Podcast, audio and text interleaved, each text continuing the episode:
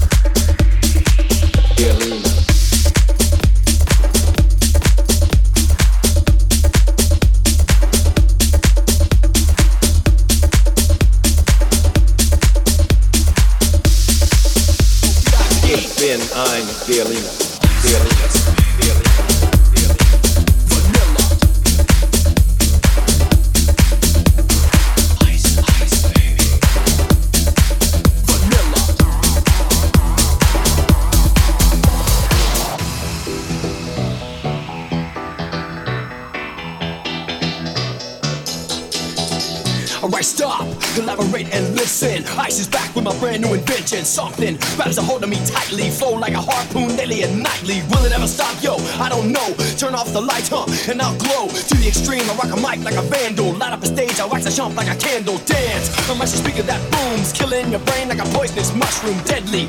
When I play a dope melody, anything less than the best is a felony. Love it or leave it, you better gain weight. Better hit the bullseye, the kid don't play. If there was a problem, yo, I solve it. Check out the hook while my DJ revolves it. Ice, ice, baby. Ice,